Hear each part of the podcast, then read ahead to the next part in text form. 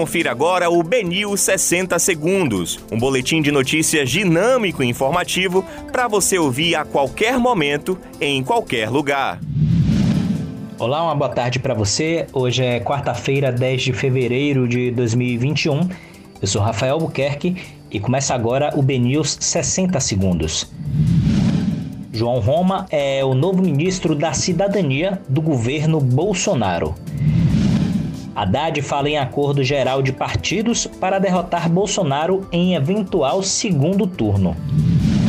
Luísa Trajano diz que não será candidata a presidente do Brasil. Lorena Brandão será nomeada secretária de Relações Institucionais da Câmara Municipal.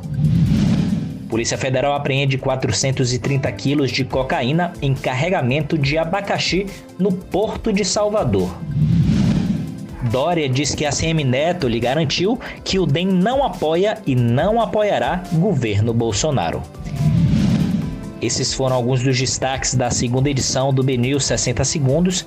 Para mais informações, acesse bnews.com.br.